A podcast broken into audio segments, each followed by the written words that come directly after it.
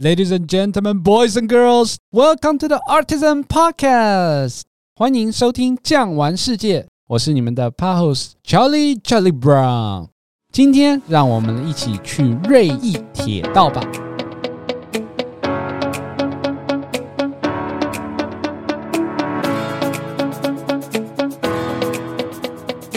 帮大家介绍一下今天的来宾，就是我们的 Olivia 甜甜。 大家好，我是甜甜。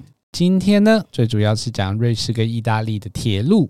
不过呢，因为我们前一集的 podcast 介绍是瑞士的铁道为主，那我们今天呢，可能重心就会放在意大利的部分了。先跟我们的听众朋友来几句简单的意大利语教学吧。跟各位说一下简单的意大利语的对话，最常用的就是“你好”，“你好”就讲 “ciao”。那当然买东西或是跟人说谢谢的时候，就谢谢就是 “grazie”。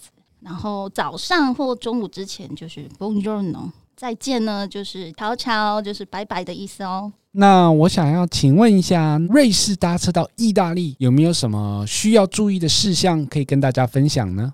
好的，从瑞士呢要到意大利或者到其他欧洲国家呢，有两个需要注意到的地方，一个就是货币，那另外一个就是退税了。那因为瑞士它使用的官方货币是瑞士法郎，如果一般呢您停留的天数是三到五天，五天之内这种比较短的时间呢，您可以使用信用卡，在当地的消费呢是比较方便的。诶，那刚刚有提到瑞士呢，因为它不是这个欧盟国家，那在瑞士买的东西退税要如何处理呢？是的，因为瑞士它不属于欧盟的会员国，按照这个欧洲退税的规定呢，哈，在离开瑞士边境之前呢，有三种方式。一般你有可能是搭飞机，那你就是在机场办理。那最长呢是跨国的话，就需要在边境的关卡搭火车的话呢，哈，边境关卡它都需要做一个停等。你在转车的途中会经过海关柜台，那各位这时候就需要把你买的商品还有你的退税单据呢，交由这个海关柜台来进行。审核，还会给你盖一个退税章，然后再放进旁边的邮筒寄回去，那就完成了这个在瑞士的退税了。对啊，在这边要提醒听众朋友，如果说在瑞士办理这个退税手续的话，一定千万记得要投邮筒，不然的话，你退税的金额如果商店都已经直接退，你付钱的时候就直接帮你折扣掉的话，他们还是会把你直接扣回来的哈。所以特别注意，千万不要忘了。那我们到了意大利之后呢，因为瑞士有这个所谓的 Swiss Pass，那意大利有什么通用或者是好用的票券可以推荐给大家呢？嗯、这个旅游的票券呢，得要看呢各位停留的区域哦。如果是瑞士加上意大利的话呢，一个就是 Swiss Pass 加上你自己在意大利单独买的火车单段的火车票，那另外一个是您可以使用所谓的全欧的火车通行证啊。那这个必须要取决各位听众跟你的游客呢，你在停留瑞士的天数，或是停留意大利的天数，来决定你怎么来买这个票券哈。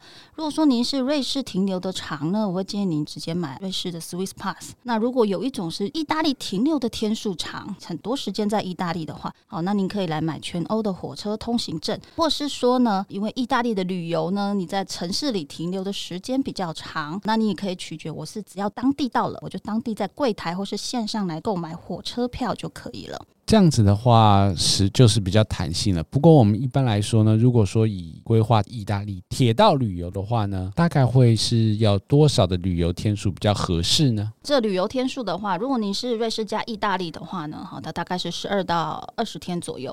那当然是看您停留在瑞士的天数有多长来看这个票券的使用啊。那来到了意大利呢，好，意大利因为它就像一个高跟鞋的形状啊，所以一般我们分南意跟北意。如果说呢，只有南翼或北翼单纯走的话，大概是十天到十五天左右。那如果说你是哎，我有很长的时间，我想要一次来全部看哦，大概最少要十五天以上，南北翼的全览。那你这个十五天是有包含搭飞机的时间吗？还是是单纯旅游的时间呢？这个十五天以上是只包含飞机的时间啊，因为这样我们的听众朋友比较好去抓说，哎，旅游的天数。可以请甜甜再跟我们分享一下，在意大利啊搭乘火车有没有哪些需要去特别注意呢？那在意大利搭乘火车呢？那我们首先来讲买买票的部分好了哈。呃，一个是你可以先从网络上购票啊，这个我们意大利的火车啊，有时候呢提早买还有特别的折扣优惠啊。那你在出发前或前几天都可以上网看一下。那再来就是你可以在现场购票哈，它当然一定会有柜台，还有机器啊，也可以用机器来购买这个火车票券。那要提醒一下我们的听众啊，一般呢，意大利在搭乘火车的时候呢，你如果从机器或是从柜台买或者网络买呢，啊，一定要记得呢，所谓的打卡，特别是现场买的纸本票。诶，意大利不像我们台湾呢，可以有人帮你查票，或者一定要从这个票口柜台刷票过去哦，它是开放式的，他们认为每个人都会诚实的去打票，所以你要在火车这个月台上找一个绿色的小机器啊，记得要把你的票给打了，打上今天的日期，好，查票员他会看这上面有没有打卡使用哦，哈。那使用之后，一旦一旦打卡就视为已经使用了哈，所以这个票券你就不能说我再去打第二次、第三次，那都是属于单程的。那电子的，在网络上买的话呢，就是所谓的电子票证，票证上面呢会有一个定位代号。还会有个 QR code，这个要请各位，如果你是网络买，一定记得要刷下来或手机存档。坐所有的法拉利列车或是意大利高铁、火车的这个查票员，他一定会看。如果你没有出示的话，他还会认为你是逃票哦。那意大利逃票的话，他会罚五倍的票差。哇塞，那真的是听众朋友一定要特别注意，因为现在都是网络上比较发达，我相信一定有很多人都是用电子票券，这个地方就要特别注意一下。好，那在意大利呢，如果是选择搭乘火车来执行这趟旅程的话，它大概会在哪些城市有停留呢？好的，意大利呢，它算是自由行非常方便的一个国家之一啊，因为火车的串联非常的密集。那主要有几个大城市，一个就是米兰，从北到南，我们这样看哈，米兰它可以直接搭火车直达威尼斯。那到了威尼斯之后，你可以往中部走呢，还有一个点就是佛伦斯的火车站。往中南部走呢，你就会到了意大利的首都罗马。那当然你会想要去海边喽，所以呢，你就可以到拿坡里。所以这五个站呢，算是在意大利停留旅游是必须要到的一个城市。那一般使用的交通工具，我建议就坐高铁吧。啊，这个意大利的法拉利快车，或是他们的意大利高铁，速度都很快，然后也很便利。如果说我们搭乘火车到达了火车站，出了火车站以后呢，我们要怎么样从火车站到我们想要去的地方呢？我们还是分这个区域来讲好了。比如说北边的，像说是米兰，还有这个威尼斯，我们出了火车站之后，怎么样到我们想要去的米兰大教堂这些点呢？好的，那北部的话呢，我们刚刚提到了米兰哦，是从米兰开始啊。呃，米兰的火车站呢，一般从境外进来，一定会到米兰的中央火车站。不管你是在这里放了行李之后，要到任何地方，中央火车站地底下就有地铁系统了。好，所以你在这里买票呢，就像台北坐地铁一样，很多地方都可以去啊。搭乘黄线还可以直接到我们最常逛的买东西的地方，就是我们的教堂区，非常的便利，可能两三站其实它就是可以到喽。那威尼斯呢，是在叫水都威尼斯火车站，它会直接进到这个圣塔卢西亚的火车总站。那在这里呢，没有公车，火车就到这了。各位一出站就会看到呢，前方就会有好多人排队的，要记得买票，要干嘛？搭船喽。好，那在威尼斯比较特别呢，它不是用巴士的方式，它是用搭船的方式，它有所谓的公共船。那公共船呢，它是算次数。又算时间，二十四小时或七十二小时，那你可以在那边看到你需要的票价，来搭乘你需要的船次抵达，例如说圣马可本岛或是到彩色岛之类的地方。当然了，我觉得在威尼斯的话，就是看你的预算。如果说你是度蜜月，想要享受两人甜蜜世界的话，你也可以选择包船或叫做的 taxi boat 计程船，对不对？是的，计程船，计程船它就是喊价的，一艘船大概九十欧元起跳。不过就是浪漫，就是浪漫的，或者是说你觉得你有搬很多行李的话，那你这个也是你一个选择啊。当然是看你个人的预算呐。那接下来呢，我们就到中部的佛罗伦斯哦。佛罗伦斯出了火车站之后，要怎么样到我们想去的地方呢？那佛伦斯的中央火车站呢，出来之后呢，你就马上看得到轻轨。好，但是市中心轻轨是不进去的哦。走路其实可以十分钟就会到圣母百花大教堂了。那一般会搭乘交通工具，可能你住比较外围的地方呢，还有所谓的巴士，有轻轨，还有巴士啊。那佛伦斯它是没有地铁的。那因为佛罗伦斯周围呀、也有很多像说是漂亮的山城，像说是锡安娜、圣居米亚诺啊。如果说不想要只是单纯在市区，想要去这些山城的话，那我们这些交通该如何处理呢？到了中部的佛罗伦斯呢，这叫托斯卡尼大区啊，整个意大利欧洲人誉为最漂亮的地方啊，来了是不能错过。呃，但是到这个区域呢，交通是有一点困扰的，因为呢，它是比较郊区的。一个就是您可以在佛罗伦斯的中央火车站这里有他们所谓的公车总站，这公车总站有路线可以抵达你需要，比如说像圣吉米纳诺、像斯耶纳这样的城市。但还有另外一种方式，如果各位你的预算跟时间够的话呢，甜甜特别推荐，你可以租一台车，哎，漫步开在这个托斯卡尼的田野间，好欣赏美景。又很悠闲。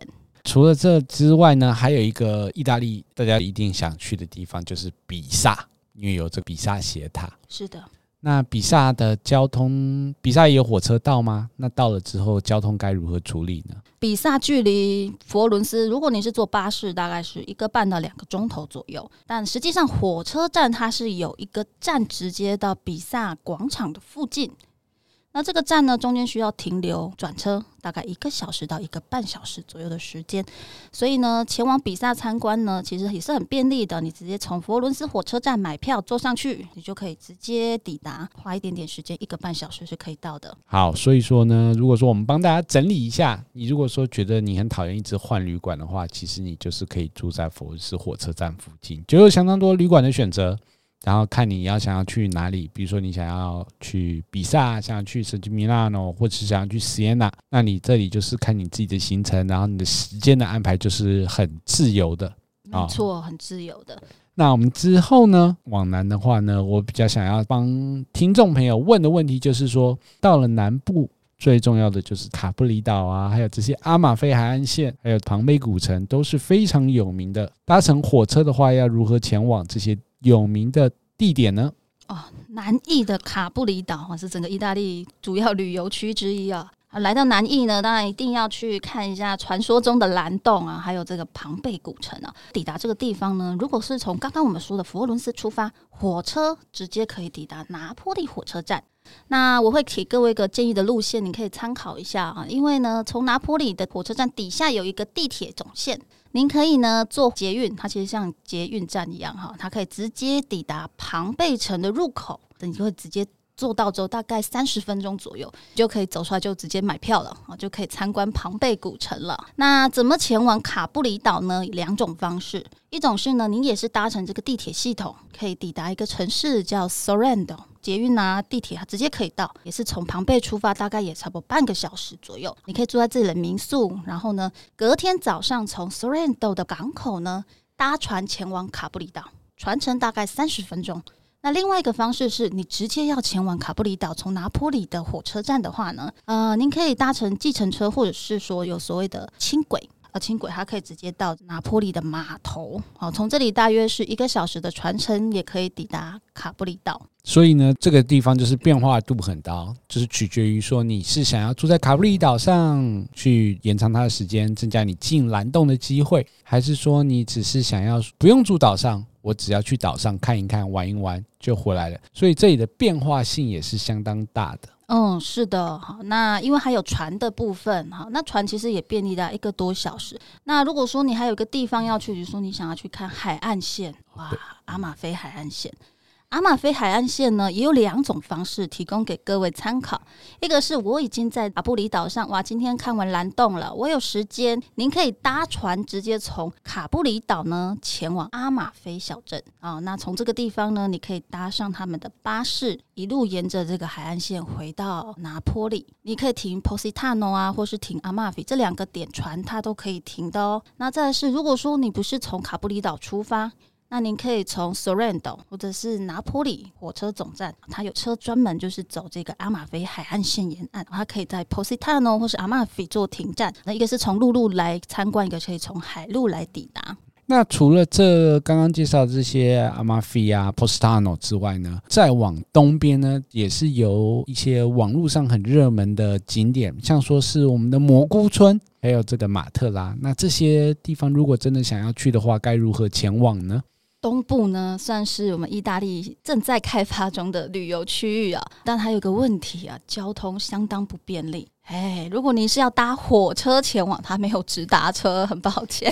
呃，最近的话就是坐到南义的萨雷诺，那你还要再换车，一般的电车，扣扣扣扣扣，大概七八个小时哦。呃，我们会建议两种方式，但是各位你的天数就要再长一点哦，旅游天数要多一点。一个就是呢，坐内陆段飞机。最多的班次是从呃罗马飞往所谓东部的巴黎机场，这里的班次比较多。拿坡里有没有？有，但航班比较少哦。它其实都是内陆段，它可以直接飞过去，大概一个小时的航程。但到了之后呢，建议您还是要先租车，而这地方的巴士也不太方便。这几个景点了，好，那还有一个方式呢，提供给各位，但你的预算要稍微再高一点点啊。你可以从呢我们的拿坡里火车站来租这个租车子，慢慢的沿着这个海岸线，沿着海岸线开，可以开到东部啊。大概一个半天的时间，我一天慢慢玩。好，你可以假地租以地还，可以弹性的运用你的旅游时间。但这相对来说，因为你假地租以地还的租车费也会比较贵一点啦。好，所以我会说建议你有比较多的天数，还有你的预算稍微高一点的话，也可以参考这个更自由弹性的方式。所以说，这个东部的地方真的是时间还有这个空间代价呢，就是比较高一点点的。对，那当然就是取决于各位听众朋友你的预算还有你的天数来决定说有没有办法去。那如果时间充足的话呢，当然是很推荐大家前往，因为毕竟是所谓的完美拍照地嘛。那甜甜，我们这次呢还是要回到我们的意大利的首都的罗马。那到罗马之后呢？在罗马，因为罗马有很多好玩的，这个交通该如何安排会比较方便呢？啊、罗马既然被誉为意大利的首都啊，交通那就真的不要担心，选项太多了。我会推荐一个方式啊，一个就是你可以买它的 pass，它的两日券或三日券。第一个这个券呢，它包含了，例如说是。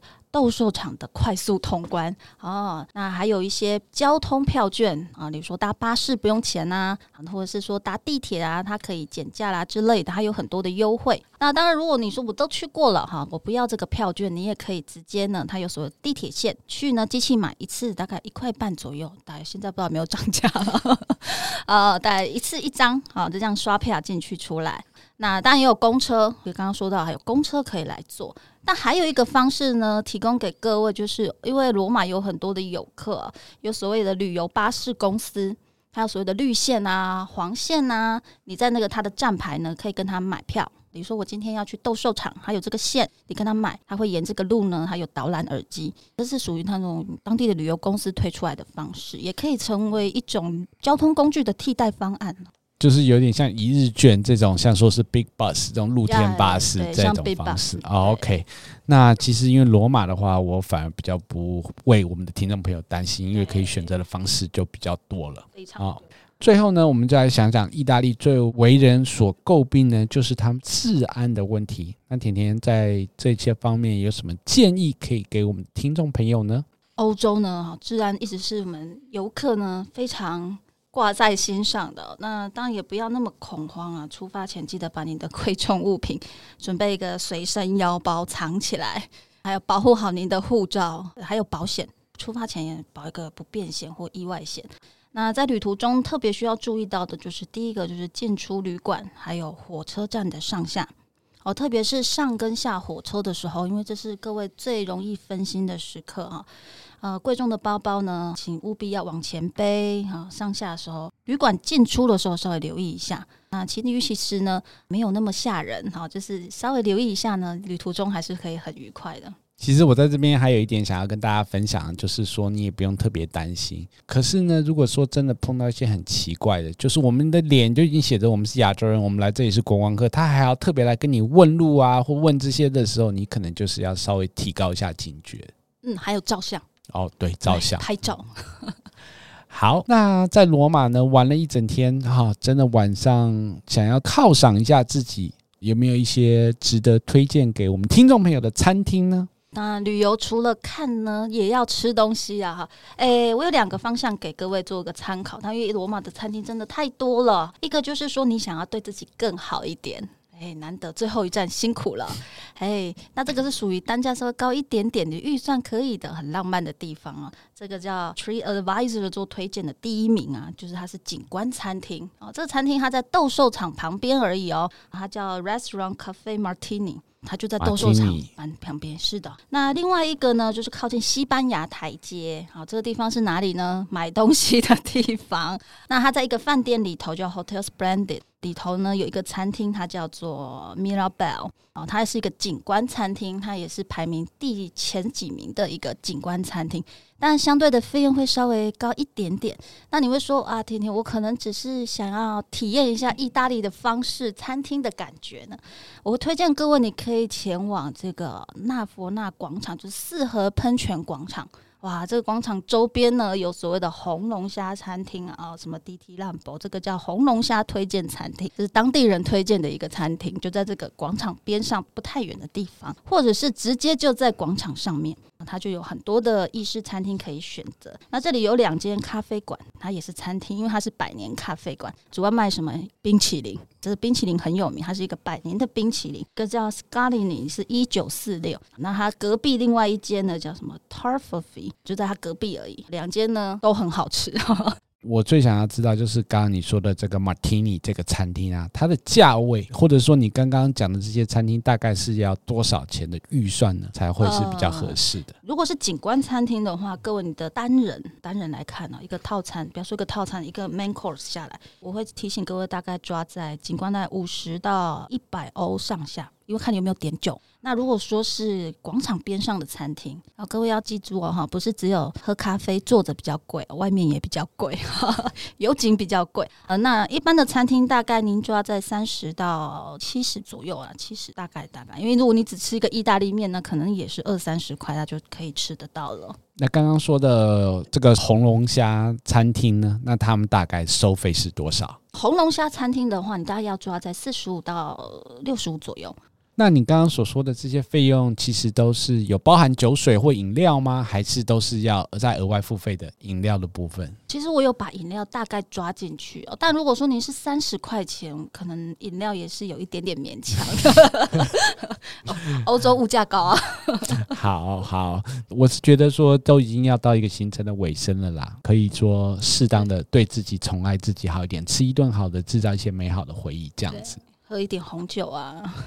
那我们在吃饱喝足了之后呢，还想要再利用最后的空闲时间来做一些散步的话，有没有一个散步的路线可以推荐给大家呢？好的，酒足饭饱要走一走啊，哈，尤其是到了冬天呢，很早就天黑了，就可以看到很漂亮的罗马街景。呃，两个地方哈，如果说您是到斗兽场旁吃景观餐厅了哈，哎，那当然呢，吃完饭你一定不能错过斗兽场的夜景。看完的夜景呢，哎呀，拍完斗兽场的夜晚呢，我们可以直接呢，有一条道路叫帝国大道，大概走一个二十分钟左右，哈，直直的走，你会抵达威尼斯广场，整个罗马市区呢最主要的中心点，交通汇聚的地方哦。那如果您今天是在那个纳佛纳广场吃晚餐了，那你晚上可以在这边 run run 走一走呢。从纳佛纳广场出来之后呢，往前走一点，可以到河边呢，我会看到圣天使古堡。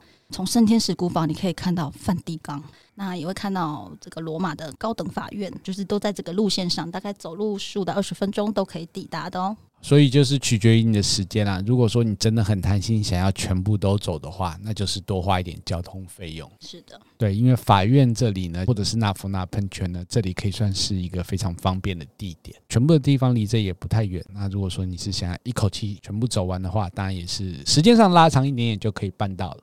那时间也差不多了，感谢今天大家的收听。如果你喜欢今天的内容，别忘了订阅和五星好评，也欢迎到各大平台留言哦。感谢你的收听，我们下期见，悄悄，悄悄。本节目由巨匠旅游制作播出。